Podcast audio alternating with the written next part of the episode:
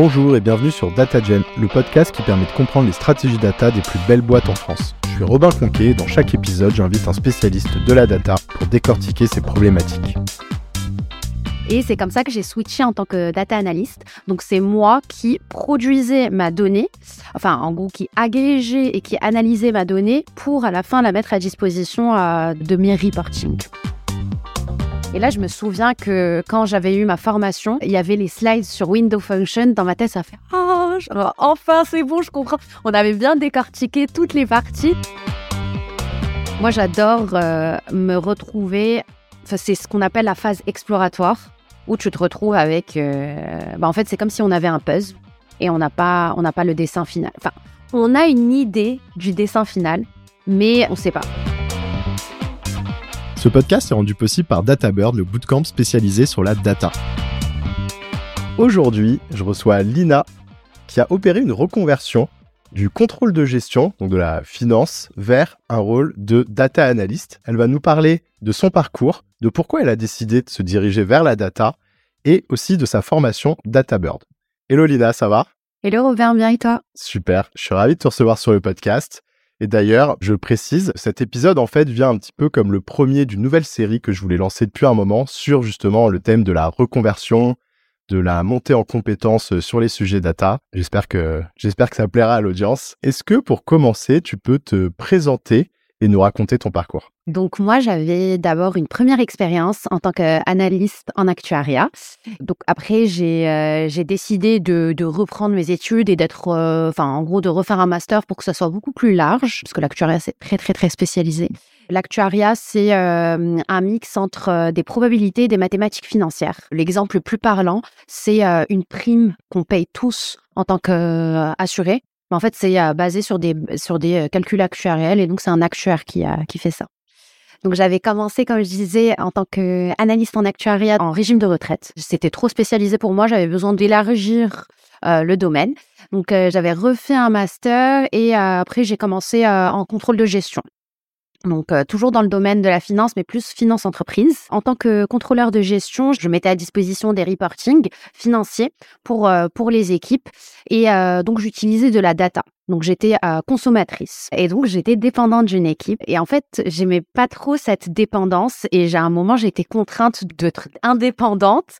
Et c'est comme ça que j'ai switché en tant que data analyst. Donc c'est moi qui produisais ma donnée, enfin en gros qui agrégeait et qui analysait ma donnée pour à la fin la mettre à disposition euh, de mes reporting. Ouais, donc tu as commencé à prendre un petit peu cette casquette finalement euh, data analyst pour tes besoins euh, de contrôleur de gestion. Et à quel moment tu décides du coup de vraiment de, faire le switch et à quel moment tu décides de, du coup de te former? Bah, En gros, je me suis auto-formée donc euh, sur le métier de data analyst. Donc en fait, à requêter moi-même euh, les bases de données, à les agréger. En fait, c'est un peu limité quand tu apprends par toi-même, même si aujourd'hui sur Internet, on a, on a tout tout, tout ce dont on a besoin, mais c'est énormément chronophage. Euh, enfin, c'est euh, c'est par petits pas. Moi, je passais par itération, je revoyais les requêtes des, des anciennes euh, équipes pour essayer de comprendre un peu la logique. Et du coup, à ce moment-là, j'avais un, un, réel besoin de structure, de formation.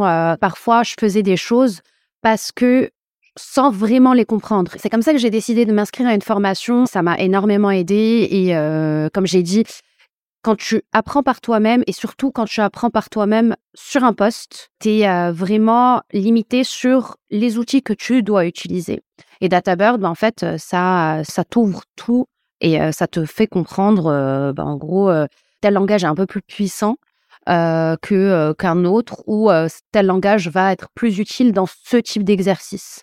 Et du coup, peut-être tu peux nous en dire un, un, petit peu plus sur la formation. Donc, je suppose que tu l'as fait en part-time, parce que souvent dans ces formations-là, euh, un format bootcamp plutôt intensif, un format plutôt part-time qui est plus adapté quand tu le fais et que tu es encore en entreprise.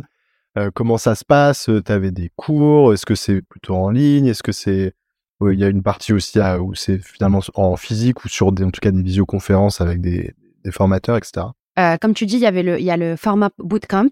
Moi, ce que j'ai fait, c'est le part-time. Et euh, à ce moment-là, c'est, euh, c'est, c'est top pour une personne qui est, qui est en poste. Tu n'es pas obligé de faire une pause dans ta carrière. C'était le soir. C'était à raison de deux fois par semaine. Tu avais un format visio avec ton, ton, ton bat, enfin ton, ton équipe et un formateur. Et c'était plusieurs, trois modules, trois ou quatre modules.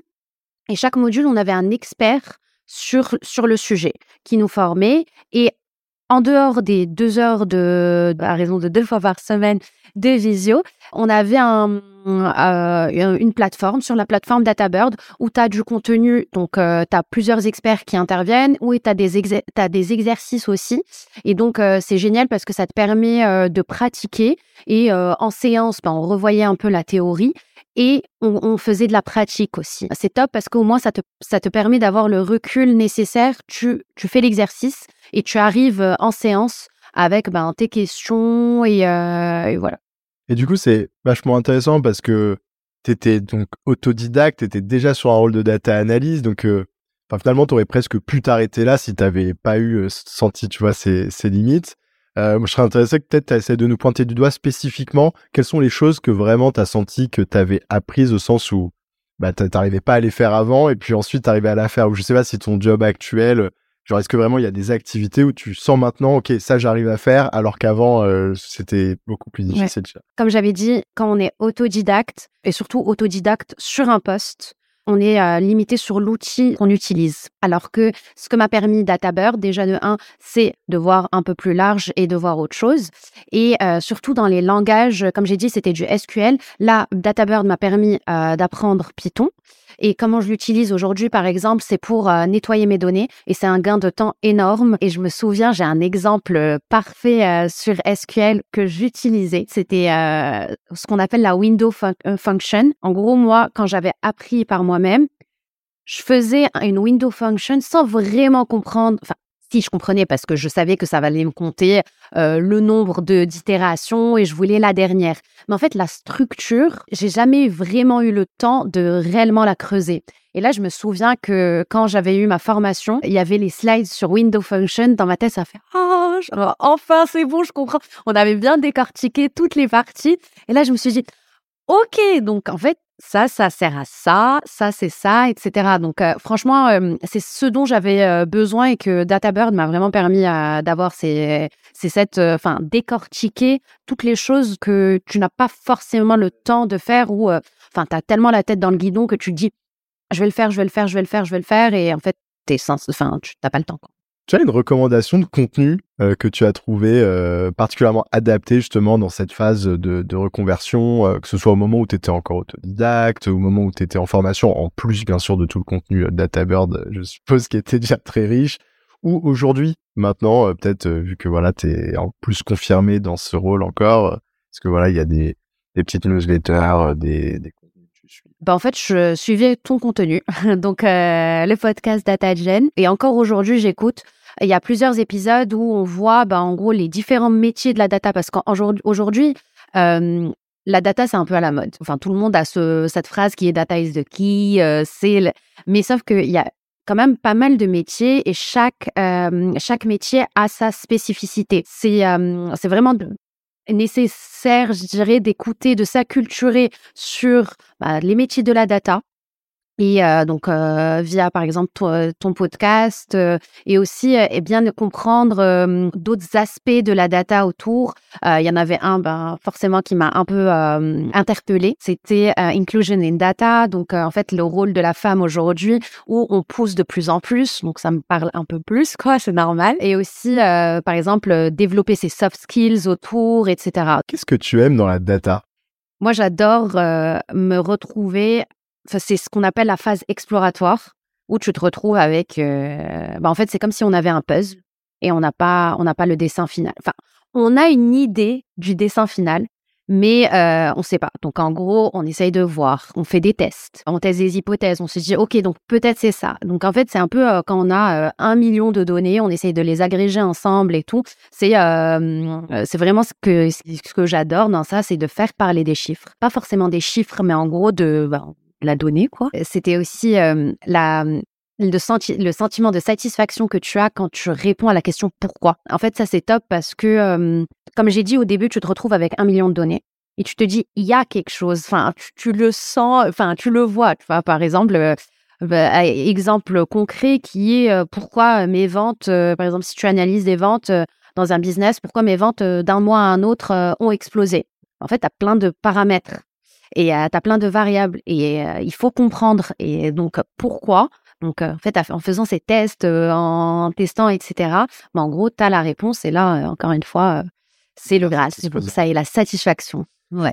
Quel conseil tu donnerais à quelqu'un qui souhaite se diriger vers un poste de data analyst? Ne pas appréhender le code. Surtout, en fait, ça peut faire peur de se dire Ah, mais je ne sais pas coder, je vais jamais réussir, ou ça va prendre un temps fou pour comprendre. En fait, vraiment, ne pas avoir de blocage par rapport à l'aspect technique. Bien évidemment, il faut avoir quand même une appétence pour, pour l'analyse. mais moi, je vois vraiment le métier de data analyst comme, et surtout la partie code, donc maîtriser du SQL ou du Python, c'est vraiment de la logique et c'est un Excel à, à grande échelle. Et puis, bon, après, quand tu le fais dans le cas d'une formation, c'est un peu différent, mais je pense qu'il ne faut pas forcément penser que tu dois connaître toute la langue pour commencer. En fait, tu apprends requête après requête, et puis petit à petit, tu connectes un petit peu les éléments, et puis peut-être comme toi, après, tu refais une petite phase où là, tu te reformes pour remettre un peu plus de. prendre un peu de recul, et puis tu avances comme ça, quoi, petit à petit. écoute, Lina, on va finir là-dessus. Euh, merci beaucoup en tout cas d'être venu euh, partager euh, ton expérience sur le podcast. Et puis je te dis à bientôt. Merci, à bientôt. Merci d'avoir écouté cet épisode. Avant de conclure, j'ai un petit service à vous demander. Si ce n'est pas déjà fait, est-ce que vous pourriez mettre 5 étoiles et un petit commentaire sur Apple Podcast C'est ce qui m'aide le plus à faire connaître DataGen et donc à attirer des invités exceptionnels. Merci et à bientôt